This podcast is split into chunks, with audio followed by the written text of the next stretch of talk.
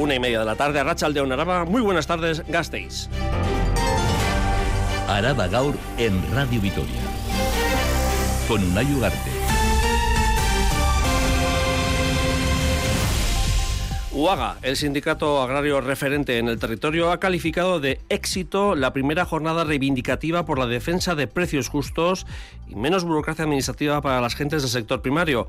Medio millar de tractores han respondido a la convocatoria del sindicato agrario que ha provocado retenciones en puntos, especialmente la Nacional 1. John Moraza, vicepresidente de la Unión de Agricultores y Ganaderos de Araba.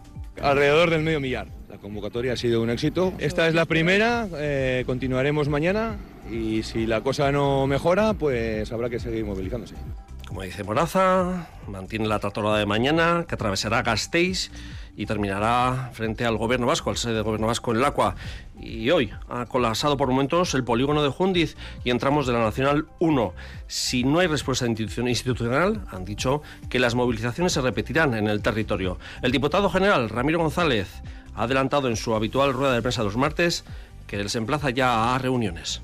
Estos días me he puesto en contacto con el sector para solicitarles una reunión con los representantes del sector, analizar con mayor detalle cuáles son sus reivindicaciones y trasladarles la voluntad de la Diputación Foral de Álava de poner en marcha medidas y acciones dentro del marco de nuestras competencias. Y en la capital, en la Casa Consistorial de Gasteiz, el grupo municipal de Euskal Herria Bildu plantea solucionar la saturación del centro de salud de Olarizu con la construcción de un nuevo, uno nuevo en Adrutza que atienda a este barrio la zona rural y también el nuevo barrio de Goicolarra. Y en deportes, Rafa Munguía, Rachaldeón. A Rachaldeón, Unai. Para el Deportivo Alavés, febrero ha sido un buen mes en cuanto a los horarios está y siendo, días está siendo, que de partidos. Sí, sí, es, es, es. Pero asomó un mes de marzo con un lunes y Iruña... Hace daño además el partido malo. que se ha anunciado hoy es el 4 de marzo, 9 de la noche, lunes en el Sadar. Es el, eh, la jornada 27, así que ese desplazamiento que suele ser y seguramente será masivo de la afición albiazul va a tener que ser un lunes, así que un, eh, una noche de lunes a martes en la que se va a dormir poco algunos. Hablaremos del. Deportivo a partir de las 2 y cuarto. Estará con nosotros Oscar Tellez, uno de los grandes de la historia del Alavés, por cierto, al que ha igualado Luis Rioja con partidos en primera división con la elástica albiazul. También escucharemos a Mike Kotzar, que ha hablado del partido del jueves ante Asbel, y una serie de invitados que van a pasar por aquí, como Anne Fernández de Corres, la jugadora de rugby en Gasteiztarra va a ser reconocida por la Diputación Foral de Álava el próximo jueves, el esquiador Pello Añarbe, también Julen del Río, que ayer perdió la semifinal de Guernica, así que un menú completito de dos y cuarto a tres. Vamos a ver si nos Una, cabe todo. una buena comida deportiva vamos a tener, sí señor. Rafa Munguías, que ricasco. Y es martes, día, día 6 eh, de febrero. Esto es Araba Gaur en Radio Vitoria, en la realización técnica de audio, nuestra compañera Arancha Prado. Al micrófono este que os habla, una Ugarte, un día más es que ricasco, por elegirnos para estar al día sobre lo que acontece en el territorio y en la capital, en Vitoria Gasteiz. Araba Gaur.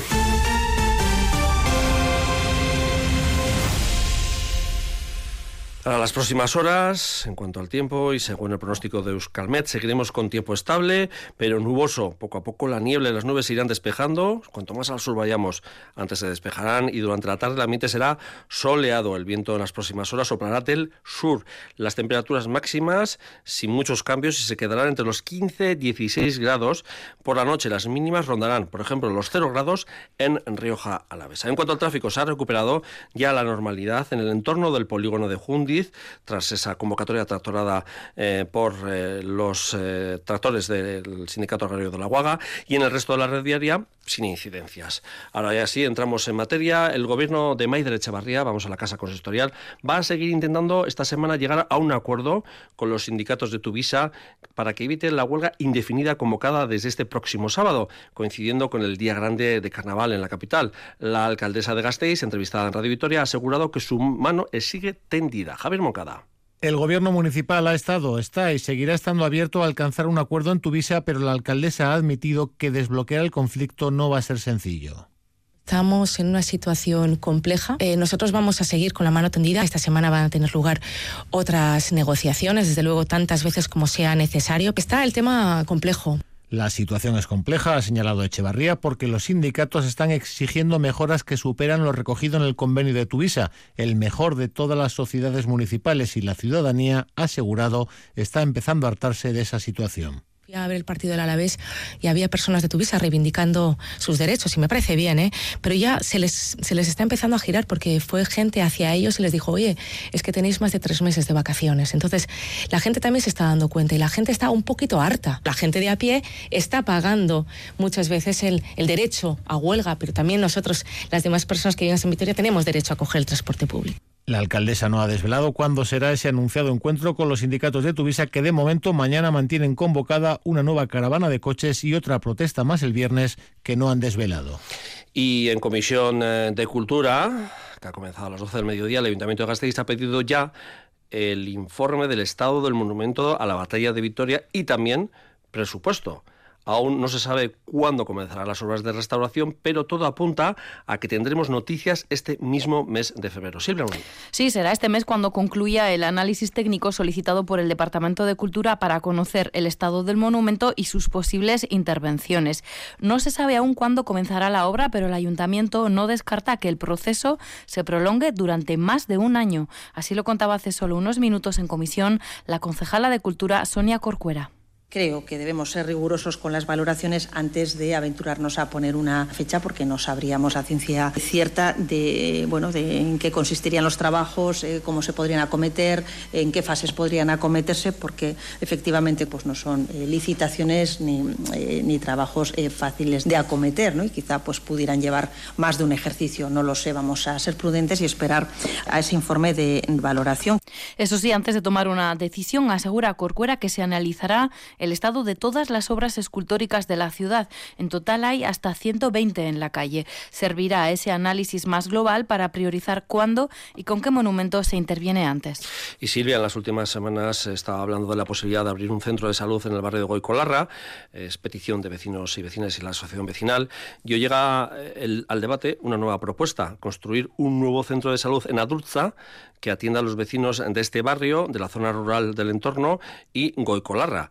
Es la petición que llevará Euskal Herria al pleno, próximo pleno municipal, Silvia. Sí, la propuesta es construir un nuevo centro de salud en la zona para sustituir al de Olarizu, con apenas mil metros cuadrados que atiende a una población de más de 22.000 personas. Se acercan allí los pacientes de San Cristóbal, Adurcha, Salvatierra Vide, Errecaleor y Goicolarra. Ni el espacio físico es ya el adecuado, está situado en una planta baja sin posibilidad de ampliación, ni la plantilla es suficiente. Es la denuncia de H. Bildu que lamenta que en el ambulatorio de Olarizu faltan además especialidades como ginecología, geriatría, salud mental o fisioterapia. Rocío Vitero es portavoz de H. Bildu en Gasteiz.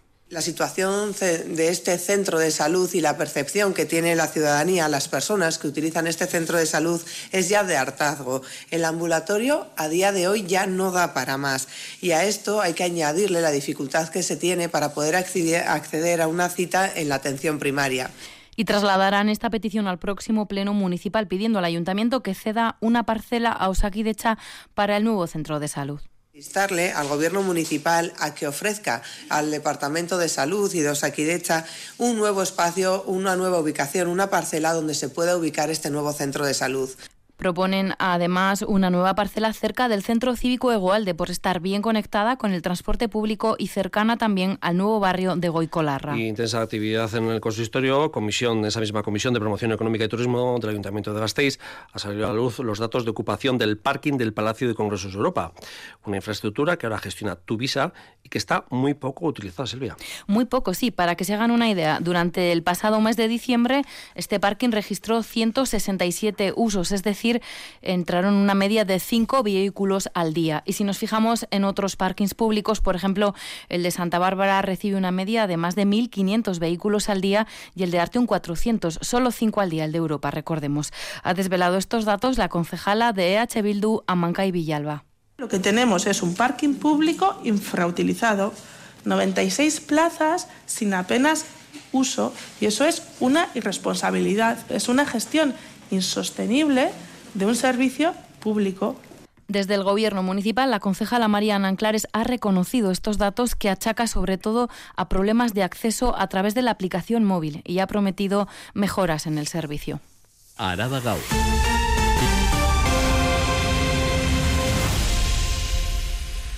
Ahora sí, tras 39 minutos de la tarde, nos vamos hasta el polígono industrial de Jundiz, donde se han concentrado medio millar de tractores ante las plataformas logísticas de distribución de alimentos para criticar esos precios eh, que se dan en los productos del sector primario.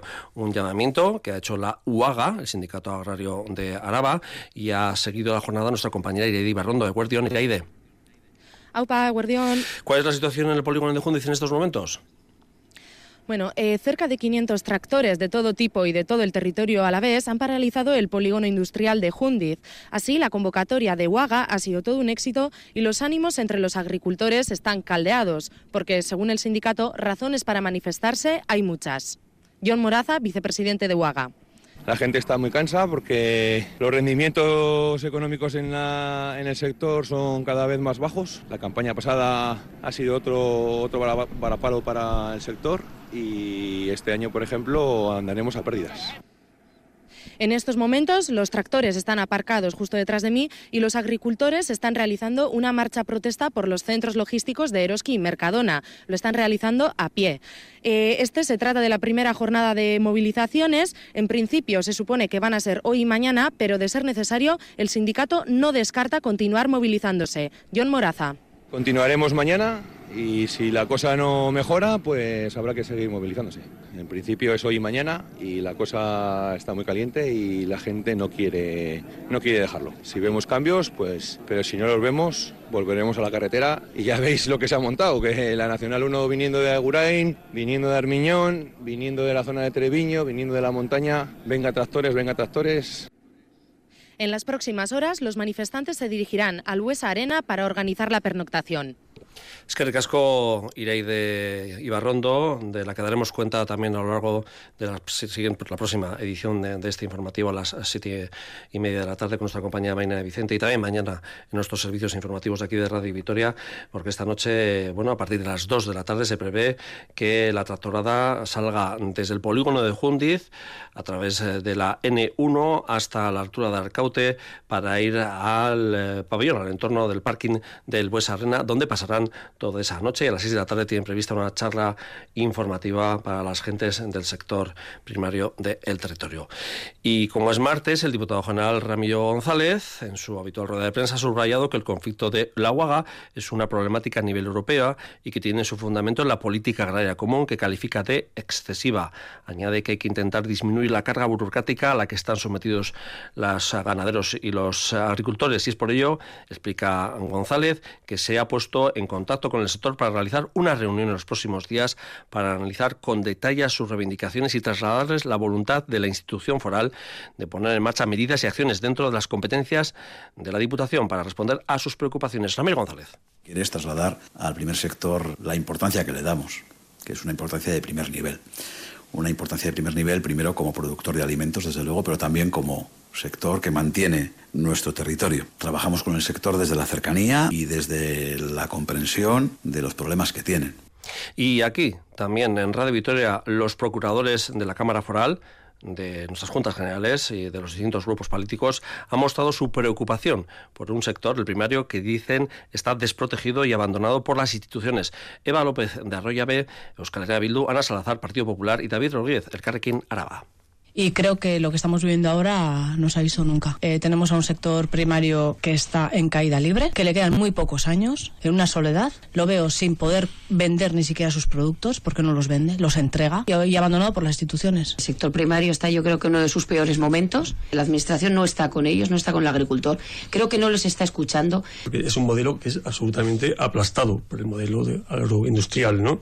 Entendemos que esto es un tema político importante que hay que debatir y hay que solucionar y precisamente hoy también aquí en Radio Vitoria hemos profundizado las alternativas que tenemos en el territorio para que los productores reciban un precio justo por sus productos y para que las familias tengamos una alimentación saludable, los consumidores. Fórmulas que cuidan del campo y el sector primario. Son el economato de Barrundia, las cestas de la huerta Urbide y el mercado de productores de Iruña de Oca. Edurne Trascastro. En Barrundia, el 85% del pueblo, 250 familias, compran en el Economato, tienda de productos locales de temporada y producidos bajo criterios de agricultura ecológica. Susana López de Ullibarri es la presidenta de la asociación que lo gestiona. Es una apuesta clara porque queremos mantener nuestro entorno. No se ve un entorno cercano sin una agricultura y una ganadería en un municipio como Barrubia, que no tiene industria, ¿no? Desde las patatas, aceite, eh, verduras, eh, fruta. Hay otras opciones en Araba para cuidar el sector primario y comer saludable. Cestas de la Huerta Urbide son intermediarios entre los agricultores y las familias y ofrecen precios justos y productos de alta calidad. Ana La Fuente podemos sacar 200 kilos de vaina en tres días. Somos la envidia de cualquier supermercado. No tiro ni un kilo, el trabajo de gestión es enorme, pero las familias reciben el producto cogido al día, mm, fresquísimo, saben de quién es. Tienen una treintena de puntos de recogida en Gasteiz. Otra alternativa son los mercados de productores. Este es el caso del mercado de Iruña de Oca, el tercer domingo de cada mes, que se ha impulsado desde el ayuntamiento. Andrea Sandoval, técnica de turismo de Iruña de Oca promover el contacto directo del consumidor con el productor local. Pues el mercado está compuesto aproximadamente por 15 puestos de diferentes tipologías, del que podemos encontrar desde legumbres y hortalizas, pan y repostería, queso, artesanía, bueno, un poco de todo. Tres experiencias que crecen en Álava y mantienen el medio rural de manera justa.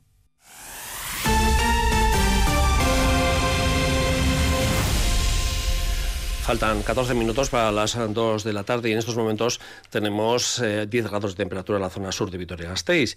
Y como decimos es martes, hoy ha habido consejo en el Palacio Foral y ha aprobado una nueva línea de ayudas para personas con discapacidad. Hablamos de ayudas destinadas a favorecer su autonomía.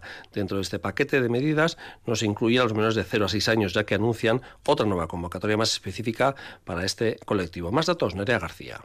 La compra de sillas de ruedas, dispositivos de audición, adaptaciones de la vivienda y del vehículo son algunos de los gastos a los que tienen que hacer frente las personas con discapacidad. Mediante esta línea de ayudas, la Diputación Foral de Álava busca facilitar la gestión y los trámites a estas personas para que no encuentren obstáculos a la hora de cubrir las necesidades derivadas de su discapacidad. Esta presente convocatoria ha actualizado el catálogo de ayudas, los requisitos específicos y la cuantía máxima subvencionable. Eso sí, el diputado general Ramiro González explica que esta línea no incluye la intervención en atención temprana. Dirigida a menores de 0 o 6 años con trastornos de desarrollo que residen a más de 35 kilómetros de Vitoria-Gasteiz, porque van a contar con una convocatoria específica para intentar dar una respuesta más adecuada a las necesidades concretas de este colectivo.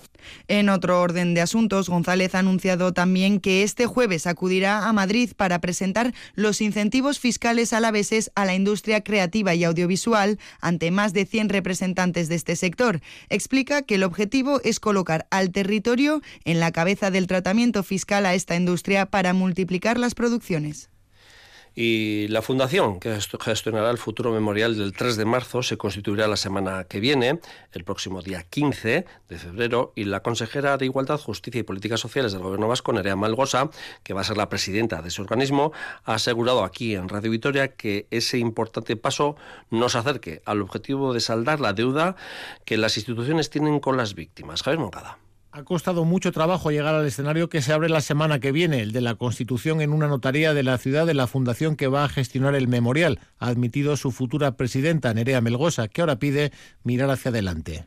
Lo importante es ya cerrar los diferentes capítulos nos ha costado mucho llegar al primero, bueno, pues vamos a trabajar en, el, en el siguiente, ¿no? Ha sido un proceso largo, pero es verdad que ya hemos llegado a término y a partir de ahora todo avanzar, avanzar y avanzar. Melgosa prefiere no hablar de fechas de cuándo puede estar abierto el futuro memorial en la iglesia de San Francisco, porque todavía quedan muchas etapas que completar, pero sí garantiza que se buscará el consenso.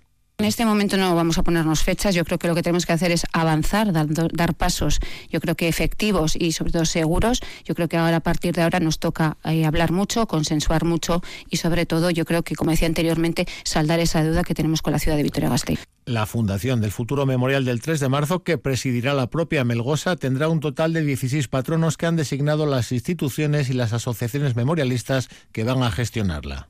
Y es que Javier Moncada, vamos con otros asuntos que ha recogido nuestra compañera eh, Miriam de la Mata.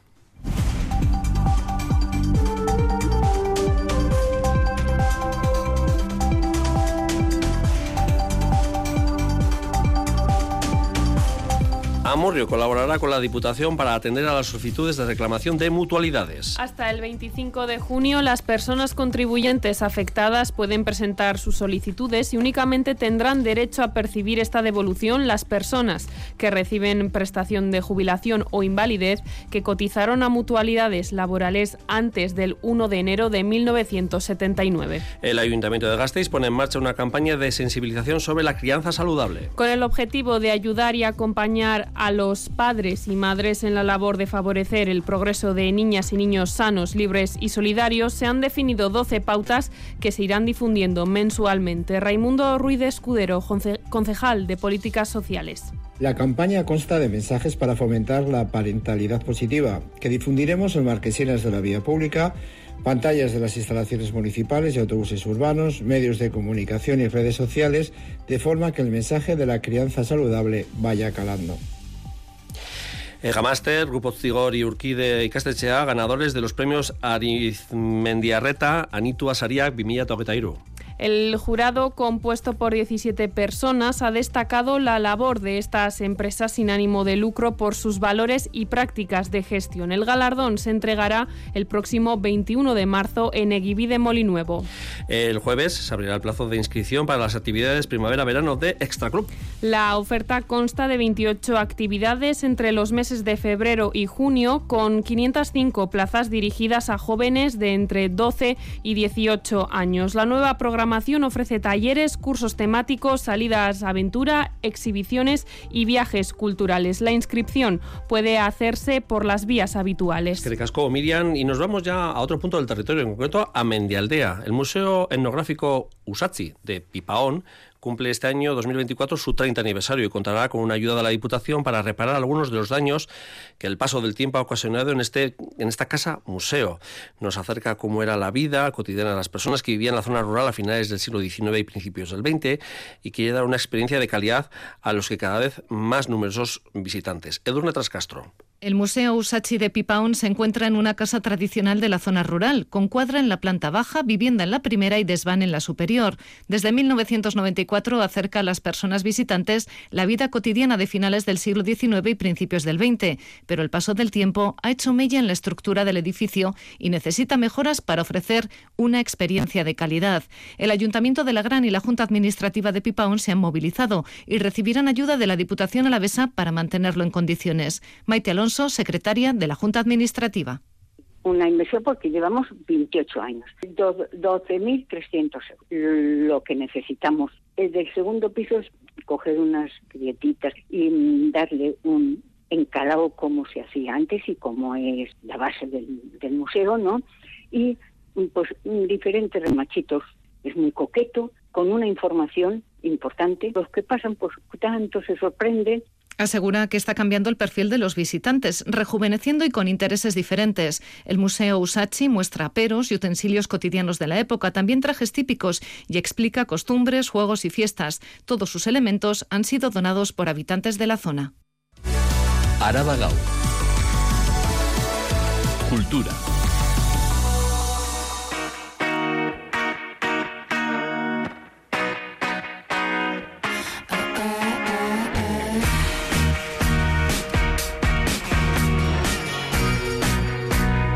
La gasistarra Miren Marañón Tejedor, afincada en Londres desde hace 16 años, es una de las nominadas a los premios Art Directors Guild, o la excelencia en diseño de producción por su trabajo en el videoclip de Taylor Swift, I Can See You. Estos galardones se entregan este sábado en Los Ángeles. A Rachaldeón Chariroquilis. A Rachaldeón. Internacional en Cultura hoy, sí, ¿eh? Sí, Bueno, a punto de volar hacia California, Marañón se muestra sorprendida y halagada por la nominación. Son los profesionales del diseño de producción los que entregan estas distinciones. Toda la gente que vota es todo el gremio de diseñadores americanos, es decir, todos los diseñadores americanos que se dedican a la industria profesionalmente, esa es la gente que vota por el mejor diseño. Entonces, para nosotros al final es la gente que, que sabemos más de lo nuestro. Entonces, en, en, cuanto a la parte técnica creativa, pues sí, la verdad es que, que, que ellos te nominen es, es como el honor más grande, ¿no? Mire, Marañón se ha encargado de toda la estética del videoclip. Una película de acción escrita y dirigida por Swift y que cuenta con más de 4 millones de reproducciones en YouTube. Un proyecto que le llegó por sorpresa. Diseñador con el que he codiseñado este trabajo, Ethan Topman, eh, él diseña todos los trabajos de Taylor Swift para sus, sus conciertos, el Eras Tour, todo esto lo hace Ethan, que es un director creativo increíble. Y, mm, y básicamente mis agentes me, me, llamaron y me dijeron que Ethan quería conocerme y que querían proponerme un, un proyecto, pero no me dijeron quién era ni cómo era. Esta diseñadora de producción afincada en Gran Bretaña no para de concatenar trabajos para cine y televisión. Los últimos, Buena Suerte, Leo Grande con Emma Thompson o Red, White and Royal Blue con Uma Thurman. Y estos días rueda en Londres una nueva producción de Netflix, Too Much. Lejos queda aquella escenografía que ideó para una obra infantil de la compañía Porpol. Sorteo Mirema Marañón. Y les hablamos ahora de Allende, una exposición con una veintena de pinturas y tres esculturas de Milagros Barrachina, que se inaugura este viernes en la sala Espacio A de la calle Costa Rica, en el barrio del Pilar. Allende significa más allá de y es el nombre de la nieta de la autora. El vocablo evoca espacios, como esta muestra, espacios de mucho color, diálogo entre luces y sombras. Son 20 pinturas al pastel cercanas a la abstracción y como contrapunto tres esculturas. Milagros Barrachina gusta mucho el equilibrio y el diálogo entre colores. Son colores como vivos, sencillos. Hay azules, hay mm, rosas, violetas, verdes, amarillos. Son 20 pinturas y tres esculturas de piedra. Esas esculturas son un contrapunto a, la, tanta actividad lumínica y de color. Es la materia, el volumen, un contrapunto de, así de sensaciones.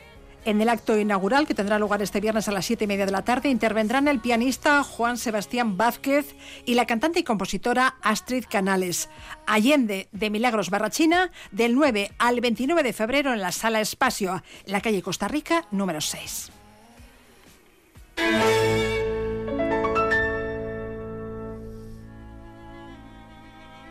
Y repasamos ya la agenda de hoy. El Quinteto Orbela, compuesto por cinco jóvenes de Musiquene, actúan hoy a las siete y media en Vital Fundación Culturunea en el marco de los martes musicales. Creado el año pasado con el objetivo de completar su formación camerística durante sus estudios superiores de interpretación, este quinteto ha pasado por las filas de la Joven Orquesta Nacional de España o la Orquesta Joven de Andalucía y algunos de sus miembros han participado en concursos internacionales. Para el concierto de hoy han elegido un programa homenaje a Schubert, donde no faltará una de sus obras camerísticas más conocidas, La Trucha. Samuel Arroyo es el pianista de Orbela. Vamos a hacer lo que se conocerá como una Schubertiada porque es, van a ser dos obras de Schubert. Eh, en prim, primer lugar, una pieza pequeña que es el segundo movimiento del trío Opus 100 de Schubert en do menor. Estaremos eh, los tres integrantes, violín, eh, cello, piano y después ya iremos con la trucha, con el quinteto completo. Las entradas a un precio de 8 euros se pueden adquirir en la sede de la Fundación Vital, en la web de esta o en taquilla desde una hora antes del concierto.